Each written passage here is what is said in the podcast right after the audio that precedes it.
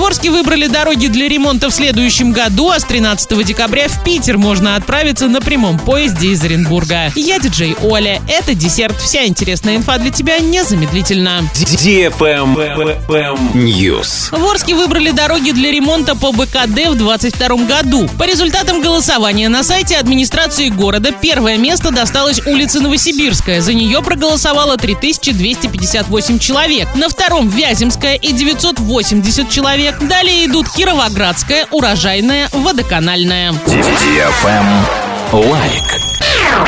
С 13 декабря начнет курсировать новый скоростной поезд с сообщением Оренбург-Санкт-Петербург. Маршрут пройдет через станции Бузулук, Самара, Сызрань, Пенза, Рузаевка, Рязань, Тверь и другие. Время в пути 38 часов. Поезд будет курсировать через день, отправляясь из Оренбурга в 19.20 и прибывая на Ладожский вокзал в 7.19. Из Санкт-Петербурга состав будет отправляться в 14.30, в степной столице он окажется в 6.43.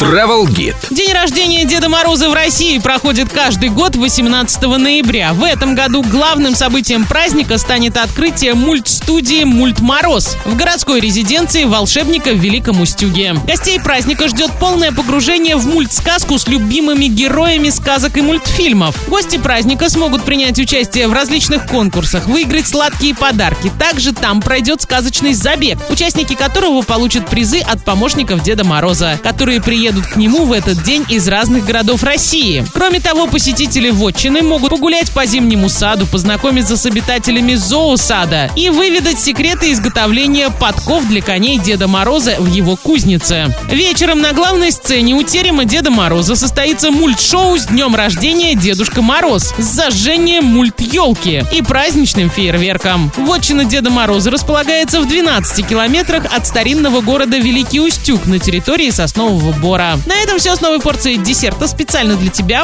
Буду уже очень скоро.